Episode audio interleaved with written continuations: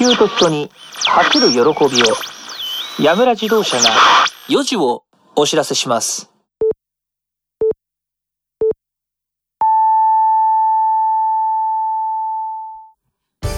ワンチャンスプレゼンツラジオミニオンパドックシーズン 2!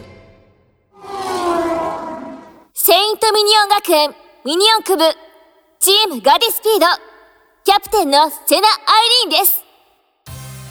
皆さんこんにちは。ワンチャンス。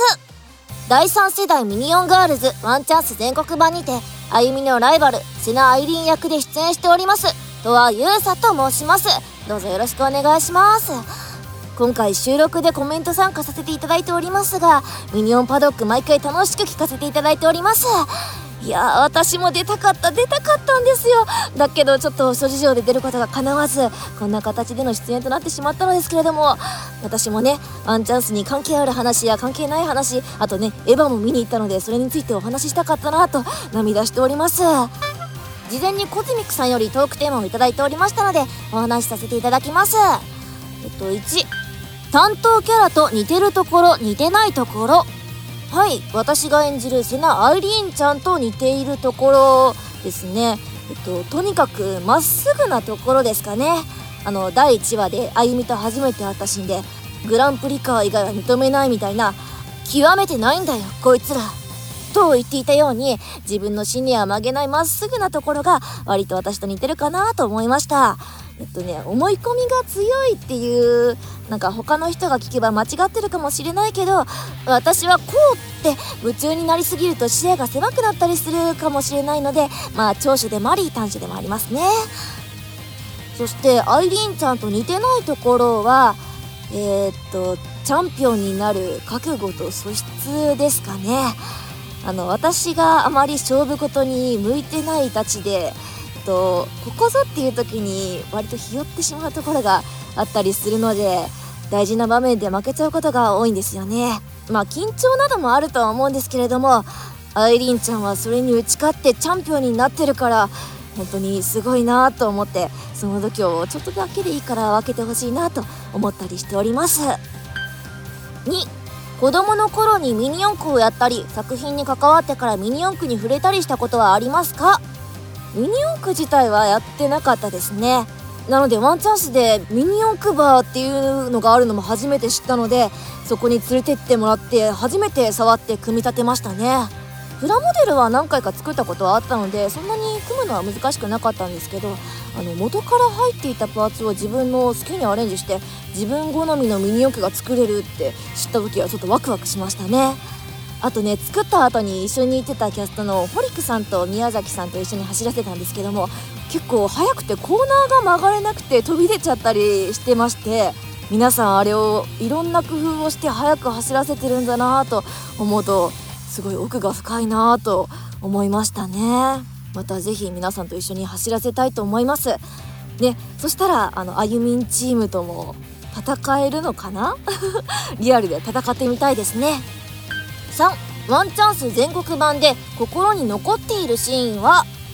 えっとアイリーンがまだ序盤で戦ってないんですよね。なのでちょっとアイリーンのシーンではないんですけれどもあのスーパーアユミミニオンチームのあの名乗りの場面ですかね。心に残ってるシーンは。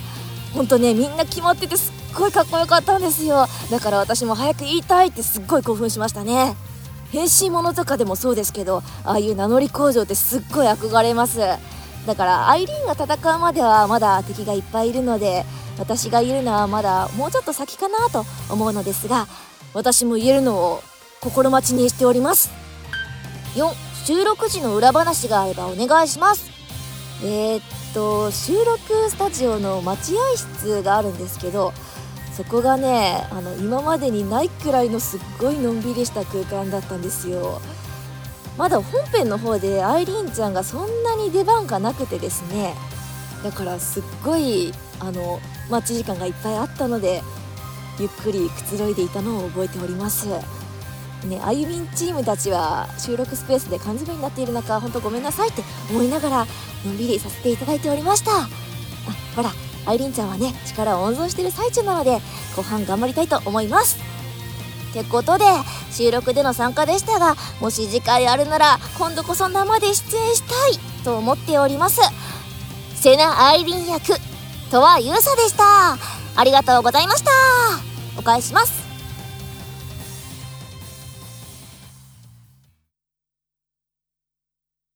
皆さん、こんにちは、チャンス。オーディオドラマ第3世代ミニオンガールズワンチャンスで、早乙女玉役、早乙女匠役を務めております、コズミックです。皆さんこんにちワイルドセプター音響監督の大和凛ですワイルドセプター。はいだね、最終回ですよ。流された流された最終回ですよ、ヤマトさん。早いもんですねということで、特別に、冒頭にトアちゃんからメッセージを、はいはい、いただきました。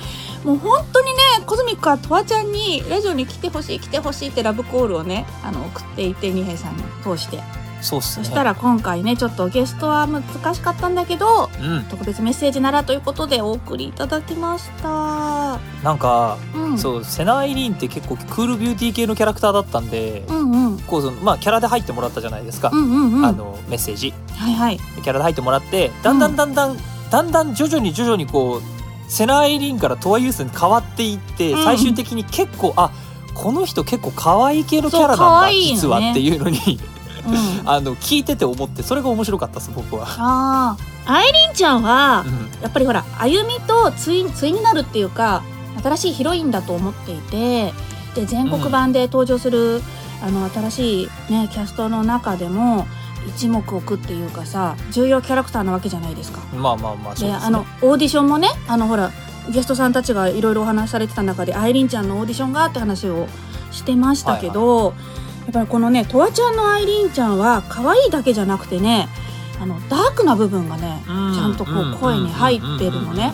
でほら1話お聞きいただいたらわかると思うんだけどもうアイリンちゃんはもうずっとさ歩みに対して持ってるわけじゃないですか。何かをね。何かをね。それがその黒い部分はいがはい。こうセリフにこうとわちゃんのは出ててだからこう黒いところが可愛くて黒いところがいいと。私は思っている、確かに俺も編集してる時にうん、割となんか黒っぽいそう黒いんだよね。で一格好をしてんだろうなっていう。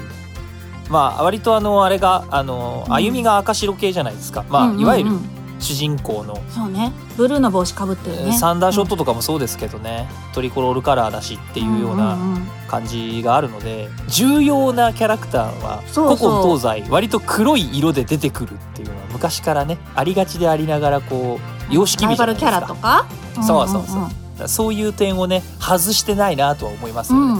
まあ、まだまだ黒いまんまで話が動いてないところでもあるので彼女絡みのところは。まあそれはそれこそ7話以降にこうご期待というところでございます、そしてね、うん、でそんなわけなんですけども実はこの番組、まあ、今回リモートでね、あのー収録を進めている中で完全リモートというかその収録をしていただいたものをこちらにいただいて編集をして、えーまあ、皆さんにお届けしてるっていうのが今まで実は触れてなかったんですが収録段階で、実はお二人欠かさずずっと出ていただいた二人がいらっしゃると。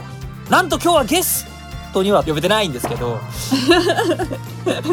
まさか来るのかって思いながら、ね、今一瞬ね。おーって思ったけど、えー今日はちょっとオープニングを拡大してそのお二人にもちょっと焦点を当ててお話ができたらなと思っております。最終回だからね、うん、えっ、とまあぜひちょっとお二人の紹介をじゃあポズミックさん簡単になんかしていただけたら嬉しいんですけど。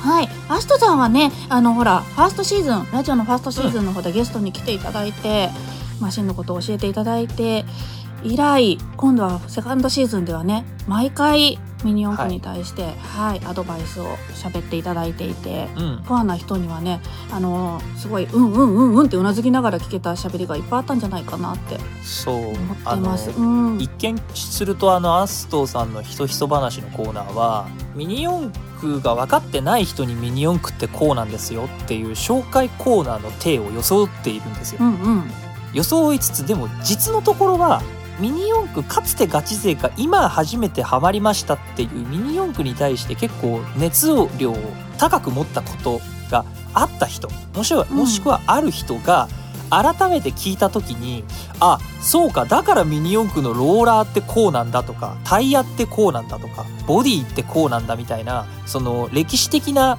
正解っつったら何なんですかねわかんないですけどそういうのを改めて紹介されてそうだったそうだったって言って思い出してもう一段階熱量を上げてもらうっていうのが実は趣旨のコーナーになっており、うんうん。本当に生粋のミニ四駆レーサーのためのコーナーにあの終始徹底をしてたんですよ。だから多分、ん。僕とかそれこそにあの監督の二平さんとかはうんうんうんうんなるほどねって言って毎回聞いてたんですね。うんうんうんで多分ねそうじゃない割とその声優さん方の方に焦点を当てて聞いてらっしゃる方々についてはきっと面白がってる人もいるんだろうなみたいな結構ゾーニングされたコーナーだったんですけど。うん。はい今うん。天使が通ったんで間違いないと思いました、はいそういうことですね、あの 本当に、ああなるほどなって思いながら聞いてたよ。そうそう、うん、あのねその返しが多分全てを物語っているというふうに僕もお客さんたちも認識しているのでこれで OK あともう一方いらっしゃいますよね、うん。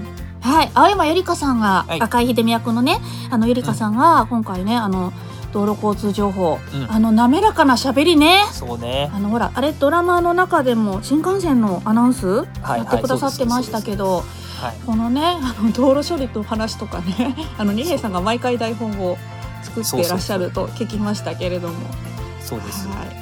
毎回台本がいって毎週撮ってもらうっていういっぺんに撮るんじゃなくて毎週まとめてじゃないんだってさっきは気づいて「ゆりかさんお疲れ様です」って。あの台本作成あれ結構大変だと思うんですけど。と思います。うん。あの実はネタ出しでね僕この番組に出て出ませんか的な話がをいただいた時に番組作りの根幹の部分の打ち合わせを僕も参加した時にネタネタ出しをしたんですよ。うんうん。でその時地上波のラジオを聞いてて、うん。聞いちゃうものをやってこうみたいな話が出て、うん。じゃあ道路交通情報って必ず流れるじゃないかと、まあ各エねあのリアで。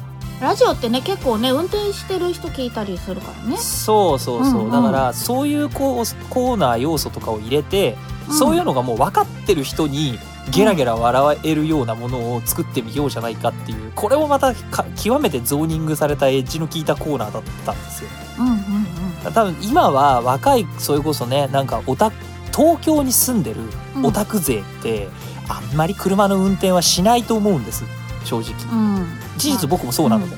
私も運転はそんなにたまにかなでこれがちょっと東京から外れて郊外になったりした途端にいきなり車社会になるのでうん、するする、ないとね。そう、ん。でそういう人たちってちょっと移動しようかですぐ高速道路とか使う羽目になるはずなので全然道路交通情報とか聞いてたりとか意識にあると思うんですよ。うんうん。でそういう人たちが聞いた時に途端に刺さるはずだって俺は信じてずっと作り続けてたコーナーだったんですわ、あれは僕と二平さんが作ってたコーナーなのでまあ刺さらなかった人に関してはあそういう人たちのためのものだったのねとあの思っていただければ差し支えはないと思いまして、なんかラジオにつきものだよね。うん。交通情報はね。はい、あと一応ぶっ込んでおきますけど実は僕もリモートじゃないですけどあの CM ミニ四駆の CM あそうそうそう。そうだそうそうだったそうだった。そうあれもある。あれも実はあれはもともと僕が映像付きでね YouTube で、うん。あじゃないや Twitter でやってたシリーズなんですけど、まあ、それの音声のみのやつを流したりもしてましたね。CM ね。やはりラジオは。まああくまで生放送の地上波の番組をなぜか YouTube のポッドキャストとして聞くっていうだってほら最初のさ4時になりましたやつだって4時じゃないからね。みんな何時でも聞けるからね。そうなんです。そこにもこだわりがあるわけじゃない。そうそう。だから次の交通情報は4時5 55分頃お伝えしますってそう毎回言わされてたけど。あれ？55分かな？みたいな。そんなの関係ないじゃないかっていう、うん。そこなんですよね。この番組のねエッジの効いてるところってだ本当にこだわるんだったらもうバチバチ切ったり30分とかうん。毎回ぴったりなってるぐらいのことをした方が良かったんでしょうけど本当ならねでも今ねあのウェブラジオって結構30分じゃなくて拡大版多いですよね。なんか僕が好きで聞いてたラジオって大体平均が1時間半から2時間でした。えー、すごいな、ネットラジオは。うんうん。あと地上波もそうですけどやっぱ深夜帯の番組ってあの一つの枠が長いので3時間とか4時間とか平気でやるので毎日毎日、あのパーソナリティもそんなに多くないので深夜帯はそういう感じで聞いてましたね。だから長距離トラックの運転手向けなんですよそもそも。多分。うんうん。なのでなんかそういう意味では楽しく僕も好きなジャンルで作らせてもらったなっていう気はしてますけどね。はい。もうねとにかく最終回っていうことで前回の最終回はひーちゃんがゲストで、あの来てくれましたけれども、うん。はい今回はゲストの方はいらっしゃいませんが、はい。パーソナリティ2人でねど盛り上げていきたいと思います。よろしくお願いします。はいそれではワンチャンスラジオミニオンパドックシーズン2ファイナルラウンドスタートです。この番組は文化系ミニ四駆サークルワンチャンス .jp がお送りいたします。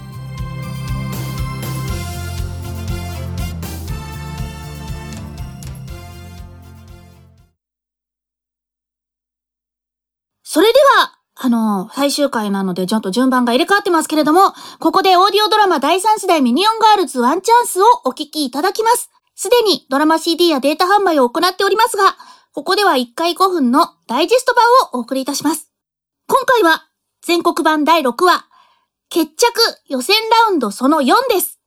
予選ラウンド最終戦はフェスタジョーヌがトップでチェッカー。ログアウトしたルナは決勝進出チームを確かめる前にアキラの元へ向かいます。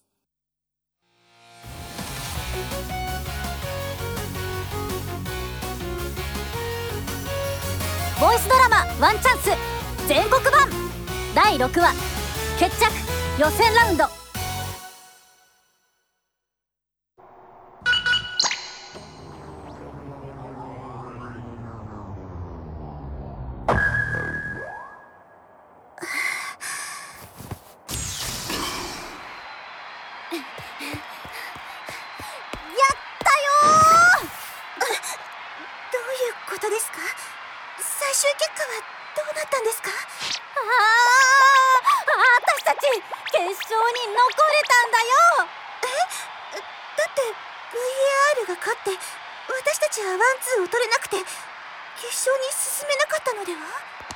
ちのレースでもファイナルラップで逆転があったのよ。フライングフレイヤ羽木さん。ということは？そう。フライングフレイヤが3連勝でトップ通過。私たちは2勝1敗で2位になったの。そうですか。そうだよ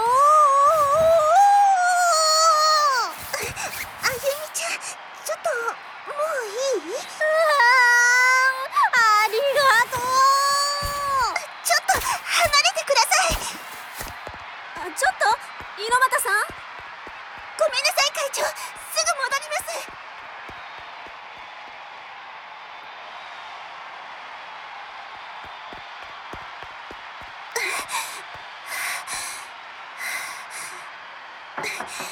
ごめんください。あの岡田さん猪俣です。猪俣ルナですあ猪俣さんごめんなさい。あの岡田さんたちのその大切な。何？いきなり。あそれよりおめでとう。ありがとうございます。でも私たち。あのね。最後まで一緒に走らせてくれてありがとう。岡田さん最後ってどういう？そのままの意味よ。私たちのチームは決勝へ進めなかった時点でおしまいだったってこと。やっぱり。あなたに言ったよね。私たちの爪痕を残したいって。はい。あなたに抜かれるまでファイナルラップに入ってもそれは勝つことだって思ってた。でもねフェスタジョーヌのテール綺麗に仕上げてあるリア周りが見えてそうじゃないんだって思った。そうじゃないってどういうことですか？私のマシンリアローラーのビスちゃんと閉まってなかったんだよね。前のレース。その前のレース。どうしようもないくらいに差がついてきちんとメンテナンスできてなかった。全力でぶつかるつもりでもそういうところができてなかった。でもそんな風になっちゃっても最後まで走り続けたいって思った。そうでしたか。だからあれでよかったと思う。私も不思議と悔しいとか悲しいとか全然ないもん。岡田さん。最後の最後までギリギリの勝負ができた命が削られるようなチリチリした感じが味わえた。だからだからありがとう。ファイナルラップまで本当のレースができたから。それこそが私が私たちが探していたものだから。岡田さん。だから負けないでね。え？優勝してねかしこまりました。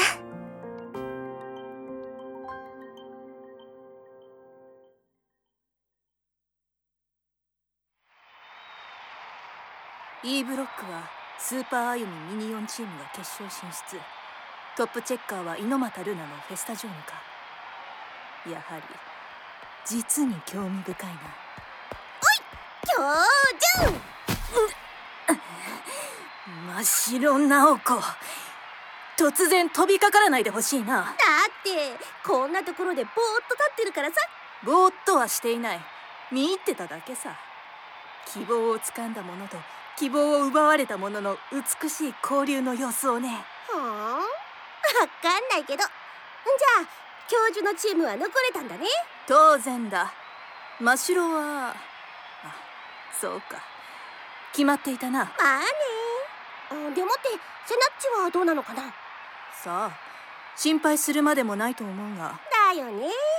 そんじゃまた。決勝かな。次は。どうだろう。その前にまだ何かある気もする。ふんそうなの？まあいいや。じゃあね。バイ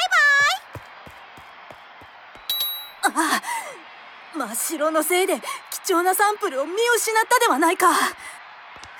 氷室先輩こんなところにレース後のミーティング準備できてます。ああわかった。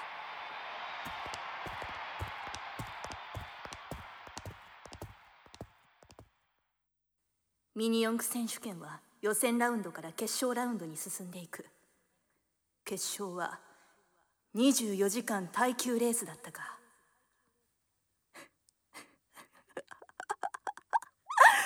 やはりミニ四駆は奥が深いねはい。ということでお聞きいただきました。はい。決着予選ラウンド。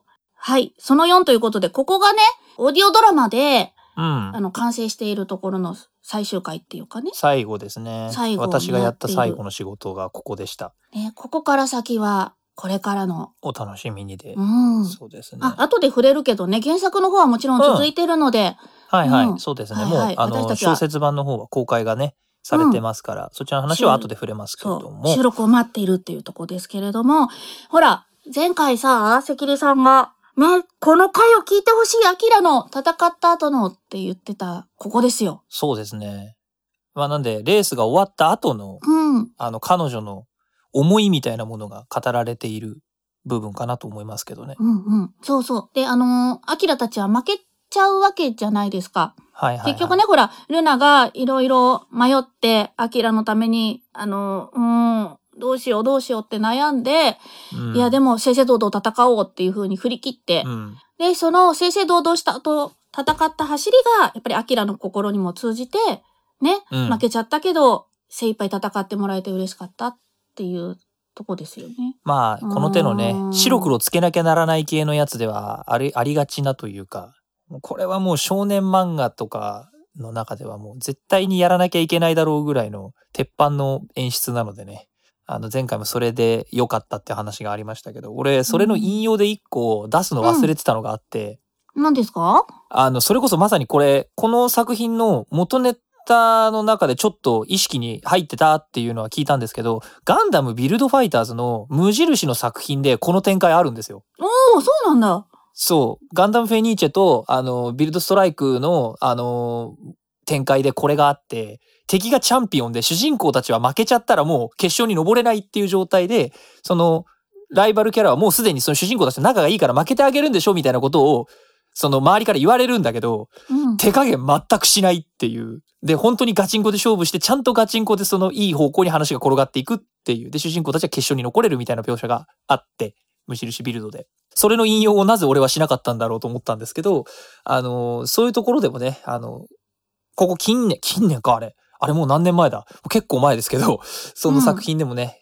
やっぱ近いとこありますからね、ぜひそういうのが好きな方も改めて通して聞いてみたらいかがでしょうかと。まあ、さてそんな6話まで全部聞き切りましたけど、はい。コズミックさんどうですか？長く登板してる人にとっては、ここまでの段階でこういうことは感じ取ってほしかったなとか、なんかうん役者として何か頑張ったことであったりとか、きっと何かそういう部分はあったんじゃないかなと思って。まあね、あの、最初の時点でスーパーメンミニオンチームは5人ともキャストは決まってたんだけど、こはい。うよくあるお当番会みたいな感じで、双子は5話ぐらいまで出てきてないんですよね。だだから1話は本当にあゆみとせ、あの、かなで先輩だけで進んでいくストーリーみたいな感じで、ミニ四駆部を作るぞ作りたいっていうところから始まって、で、ルナが加わって、双子が加わって、結構ね、まあ、コズミ個人的にはね、結構双子をセット扱いされることが多いんだけど、サオとメズとか言って、まあ、うん。コズミック的にはセットじゃないぞってどこかで思っている。うんうんうんうん。うんそのやっぱり玉緒は玉緒の、まあ、姉妹とはいえ人生があって、で、匠は匠の考えがあって、はいはい。それを、だんだんだんだん、こう、二人のじそれぞれの人生っていうかをちょっとずつ、こう、出せてきたかな？ファーストシーズン全、から全国版に向けてっていう感じはちょっとしてる。うん。ほら、あの、何回も話してきたけど、あの、GTEC を双子が、それぞれが解放する話なんか特にそうで、あの、うん。匠がさ、ほら、玉緒って呼ぶところ、はいはいはい。玉ねじゃなくて、やっぱりそこまででこう、ずっと、こうなんかね、うん、いろいろあった思いを、また匠が一つ成長し、それにつられて玉緒も成長しっていうところで、それぞれが歩み出したなっていう感じはしてますね。まあこれからはそういう意味ではちゃんとその個性一人一人がね、物語の中でもちゃんと語られた後じゃないですか。GTEC を解放した以降だから。だかうん。らそれがもっとこう、芝居の中でね、きっと生きてくるんだろうなっていうのをエンジニア耳として楽しみに僕は聞きたいなと思ってますよ。このお話を最後までいち早くお聞きになりたい方、またノーカットでお聞きになりたい方、ぜひドラマ CD やデータ販売をご利用ください。オーディオドラマ第3世代ミニオンガールズワンチャンス全国版。第7話以降も制作準備中です。お楽しみに。セッティングに困ったらこの男に聞け。ミニ四駆アドバイザーアストのひそひそ話どうもアストです。これまで11回ではミニ四駆のパーツ、そしてセッティングに絞った話をしてきました。ですが今回はちょっと抽象的な、そしてなんとなく私的な思い出に絡めた話をしてみたいと思います。2021年のミニ四駆。ミニ四駆イベントのこれまでとこれから。弾丸レーサーのイベントに曲がりするような形で、タミヤの公式権にミニ四駆が帰ってきたのが2005年。えー16年前になりますか。遠いところまで来たという感があります。ジャパンカップジュニアサーキットを使った有志の大会のみで行われた時期を経てからの公式大会の復活。これはその当時としてはとても驚きがあることでした。最近久しぶりにミニ四駆に戻ってきた方からすれば、ミニ四駆くらい強いキャラクター性があるからには、細々とずっとあったジャンルだと思うでしょう。違うんですよ。一度、ほぼ死んだんです。ミニ四駆のコンセプトを残しつつ同一レーン内でのパッシングができないという弱点を克服して開発されたタミヤの弾丸レーサー。そしてその後期の時代に登場した極めてミニ四駆に近いコンセプトを持っていたバンダイのバクシート。その道筋は違いますがこれらが統合されるように今のタミヤ公式戦の下地ができていった部分はあります。レーシングホビーのイベントを続けていったタミヤと大人も取り込む新カテゴリーを作ろうとしたバンダイ。その要素ってのが今のミニ四駆公式戦につながっているわけです。そして2012年のミニ四駆ジャパンカップの復活。新シャーシである AR シャーシの登場でミニ四駆プロ以外の旧来のシャーシを切り捨てないというメッセージ性も込められた新商品でありました。ここから先はレースの参加人数も倍々ゲームとなります。よくメディアなんかで、えー第3次ミニ四駆ブームなんて言われることがあるんですけども、ここら辺からの流れを指すというのが一般的な解釈なんじゃないかなと思います。人が集まればそこには新しい流れが生まれる。これまでの業態とは違ったそして違う層を対象としたそんな業態が同時多発的に登場します。今となっては当たり前となった大人がミニ四駆を楽しむショップが増え始めた時期でもあります。3年目になる2015年頃からは東京大会1大会あたりの参加者数が5000人前後というのが当たり前になってきます。2012年の最終戦メガウェブ大会でも1000人の大台にやっと乗ったといった感じだったことから考えればもうわけわかんないレベルです。しかも新車足が毎年のように続々と発売。グレードアップパーツもどんどん新規開発。そらもうわけわかんないとしか言いようがない状況でした。そして当たり前のスケールが大きくなっての2020年ミニ四駆というよりも世界が想像もつかない状況となりました。2005年にミニ四駆の公式大会が復活して以降過去にも何回か大会が行われなかったということはありました。2011年地震の影響であったりその後も台風の影響であったり天災によるイベントの中止です。しかしこれらは単発での中止。シリーズ自体が無期での中止なんてのはしかもそれが疫病によるなんて想像もしてませんでした。ここで思い出します。ミニ四駆イベントの奇跡的な復活というのがあまりにも当たり前になりすぎていたと。そして改めて気づくわけです。ミニ四駆は走らせるだけではなかった。作るという基盤があり模型としての基盤がミニ四駆にはありそして走らせるという段階に進む。いわゆる巣ごもり需要に合わせて新しい層がミニ四駆に触れる機会が生まれました。実際に走らせる機会に備えて脳内で走らせる。そんな下火だった時期の感覚と日々レースがあるという人気が出てからの感覚。怪我の巧妙としてその両方がある時代が訪れたとも言えましょう。スマートフォンアプリや各種メディアでの取り扱いもあり新しい層のミニ四駆レーサーが増えています。そして今は過去にないぐらいミニ四駆のコースが存在している時代です。それはミニ四駆のことを知り得なかった方々がミニ四駆がある人生を送る可能性が高まる世界。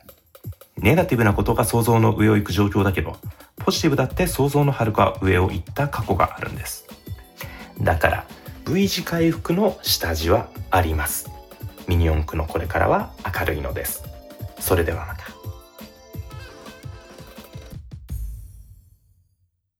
アストさん、ありがとうございました今週のパドックトーク。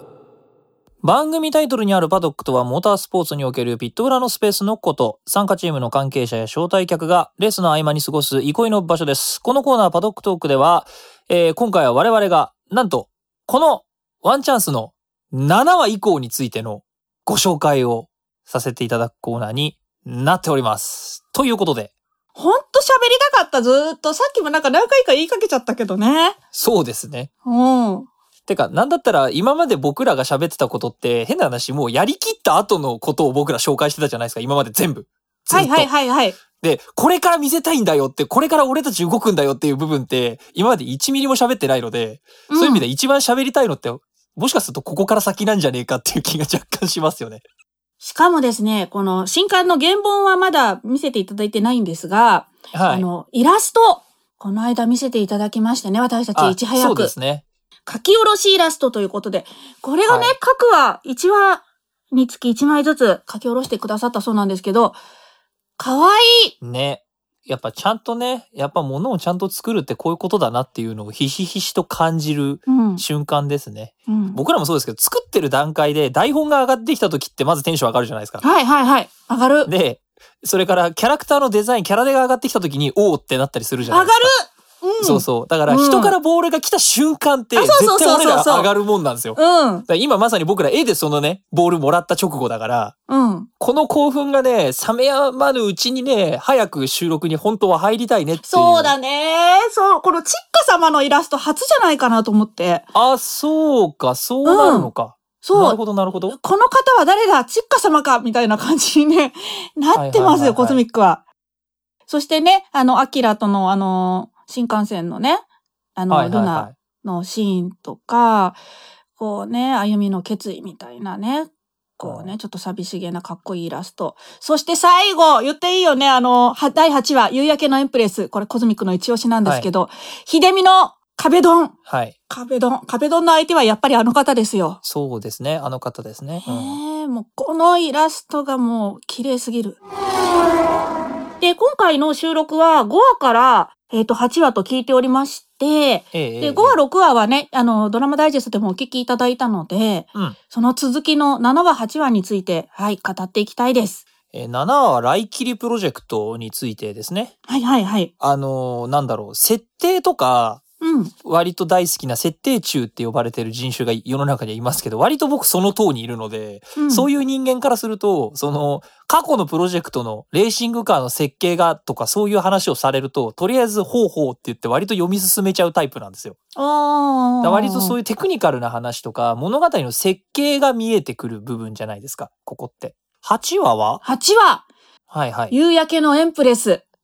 これはね、もうね、秀美様、全国版初登場じゃないですか、様なんですね。はい。秀美様ですよ。だってもう、はい。もうね、地区大会でファーストシーズンで、もう最強の敵と言われたエンプレスに、なんとかスーパーエミミニオンチームが勝ち進んで、はい。全国版に駒を進めましたけれども、はいはいはいはい。さ、て、秀美様はどうしていたのかというとっていうとこですよね。そうですね。チームに一人、あの、地区大会のメンバーを加えていいということになって、うん。加えるならやっぱりあの人でしょうということで、奏がエンプレスを説得に行く回です。すげえわかりやすい説明すると、うん。戦隊ものの6人目選手の話ですよね。うーん、まあね、あの、もともと出てはいたキャラだけどね。戦隊でもあるあるですけど、もともとずーっと出てて、過去に一回倒したとかややりとりがあったやつが、うん改めて6人目選手として味方として再登場するぞっていうのは、もう、とりあえず全員あの、スタンディングオベーションするっていう、あの回なんですよね、うんこれ。でも説得に行くんだけどさ、まあ、いいはいいいよってすぐは言ってくれないわけですよ。やっぱり秀美だから。都合のいい時だけもう一回呼ぶってどういうことじゃいって、そら普通そうそうそう思いますわな。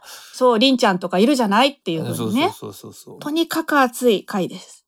はい、それでは曲をお聴きいただきます。今回の曲は、テイクアチャンス。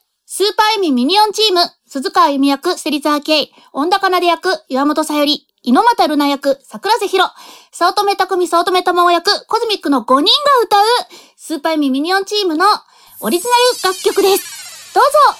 飛び出せ林田へ諦めるな情熱。昨日までの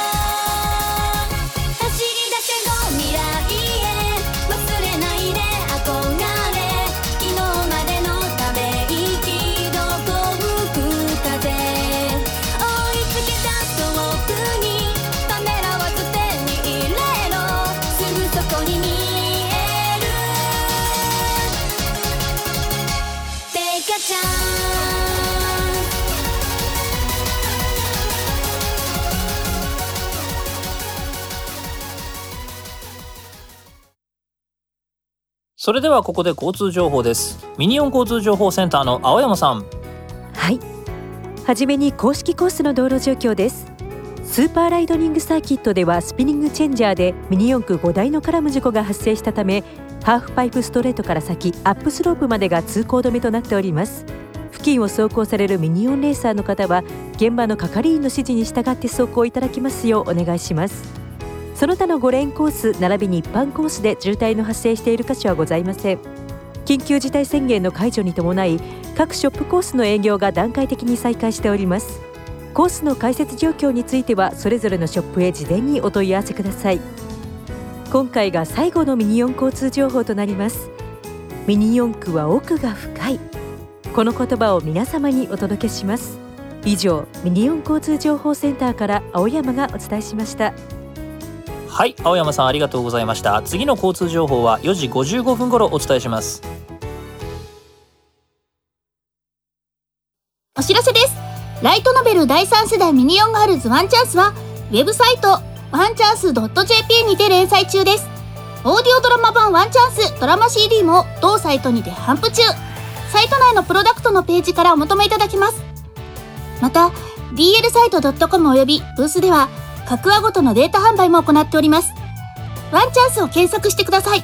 最新の情報は Twitter、アットマーク、ワンチャンアンダーバー、ミニオン WD をご覧くださいそして残念ながら開催延期となったコミックマーケット99この3日目にワンチャンス .jp ブースで販布予定だったライトノベル版第3世代ミニオンガールズワンチャンス全国版第2巻が電子書籍として刊行されることとなりましたウェブ決済の第5話から第8話を収録。表紙は畑野卵さんによる書き下ろし。各話に1話ずつ書き下ろしのモノクロの挿絵も入ってます。ブックウォーカー DL サイト .com 虎の穴などの各プラットフォームにて5月2日から配信を予定しております。いやもう本当にねコミケは残念でしたけど、うん。まあしょうがないですね、うん。僕もコミケは申し込みしてましたけど。まあでもまあうん無理だろうなと思いながらもね、うん。まあその辺は置いとくとしても、うん。まあ、何よりこのラジオがシーズン2で一旦の最終回をうん。迎えましたね。どうでしたか？いやーもう本当にさあのパーソナリティコズミックさんお願いしますっていうのを言っていただいた時はさめっちゃびっくりしたよね。えわわ 私ですか？みたいな。いやなんかみんなびっくりしたと思うけど本人が一番びっくりしてて。うん。いやあのあのあったわけですよ。キャスト内であのスケジュール的なものを伺う会ことがあってだからあの前回もねあのこのラジオのあの前身であるワンラジの方でゲストで出させていただいてたので、うんゲストで出させていただくのは全然と思ってスケジュールとか出してたら「コズミックさんパーソナリティで」と言っていただいて「えー!」っていうのが本当に最初の印象それを、はい、皆さんのお力をお借りしてなんとか最終回を迎えられて個人的には感無量です。一等最初の時にも同じようなことを言ってたので今一瞬リフレインフラッシュバックなんですよ僕は。いやもう本当にさアストさんにも初回ゲストで来ていただいたのにさもう緊張しまくりのはい。石になってましたもんね。はい。いやもう本当にね。はい。そんな回でしたけれども楽しかったですか？うんそうだね。楽しくほらゲストさんがさ楽しかったですって言ってくださるとさなんか私も楽しかったしなんかやっぱりほらいろんなさその話を聞けるじゃない？ラジオって。はいはいはい、はい、私こう考えてるっていうことをお聞きできたりするのが、それがすごい楽しかった。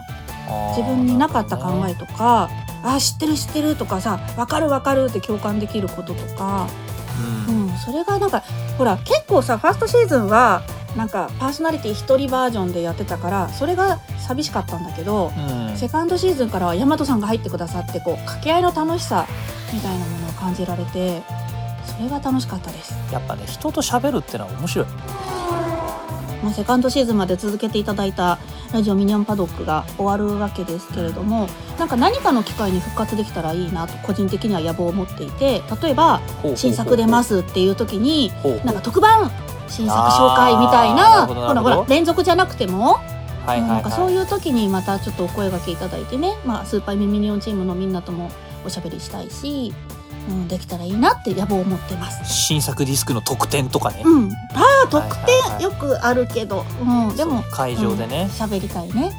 うん。まあまああのあれですよ。これに懲りずにっていうのもなんですけど、うん、あれじゃないですか。えしばらくここがなくなったところで、うん。あの何度でも聞けますからこの番組は。生放送ではないので。う。ん。僕はこの番組をねもう一回ねシーズン1から順番に全部皆さん聞き直してほしいなと思います。そうそう、ここで言ってたトークはこういうことだったのかっていうドラマダイジェストと絡めて聞いていただいたり、本当にあの、コズミックの成成長をちょっと感じていただいたり、自分でそういう言い方しちゃうんだね。言っちゃうんだね。うん。ああとねあれですね、うん。ネタ出ししてた側の僕からするとあここでヤマトリンのネタはあれになったのはボツになったんだなっていうのがあの回が進むごとにねあの提案とボツ提案とボツが繰り返されてるのがちょっと面白いですよ。あ、そうそう、その、本当にさ、セカンドシーズンもさ、こうチャレンジしたね、コーナーとかがいろいろあるから準備5時間とかでしたからね俺。クイズとかやってたよね？罰ゲームとかやってた？やって超大変なんですよたあれうん作るってなったら、あの作っていただいて。全く人気のないコーナーにになってた気がしますけど結果として。あのアイネさんも涙ぐまし。熱いあの告知とかもねすごい懐かしい。ということでねあのあまりぐだぐだ喋っても仕方がないので締めていきましょう。はい、えっ、と、明日 M3 開催されます。えーウェブ版のね、あの M3 でもあのご覧いただけるので、ちょっと会場にあの行けない方もぜひぜひ覗いていただきたいんですけれども、えっ、と、今回コズミックはですね、あの新風参加しておりまして、菅野ミュージックさんのユーロビートフェスティバルボリューム14では2曲、あの、ユーロビートをあの歌っております。そしてそして主題歌コンピでは可愛いね、青春、キラキラ、あの頑張る女の子のめっちゃ可愛い青春ソングを歌っててそして、えっとななみさんのあのコンピレーションアルバムでは、えなえっとそちらではすごいねあのミュージカルみたいな雄大な曲をねあの一人デュエットで歌ってます。いろいろチャレンジさせていただきました今回。ぜひぜひあの視聴版だけでももしくは視聴で気に入っていただいたらあの本作も手に取っていただけたらと思ってますよろしくお願いしますよろしくお願いします。えー、はいヤマトリン情報は SNS 見てくれ。あの最近、うん。本当に一区義務がでかすぎる一区義務のやつが多すぎて、うん。本当に告知ができなくてごめんなさい。あるとしたら、えー藤田ゆいちゃんっていうバーチャルエンターテイナーさんの、えー仕事をやってます、えーラジオの音響監修そして僕も実は役としてちょこっとだけ出てきますのであのぜひ探してみてください。よろしく。はい。ということでねあのーワンチャンスはもちろんそれぞれの活動も続けていきますので引き続き応援していただけたらと思います。よろしくそれではお相手はワンチャンス早乙女智役早乙女匠役のコズミックと音響監督の大和凛でした。せーのバイバイ。フラット。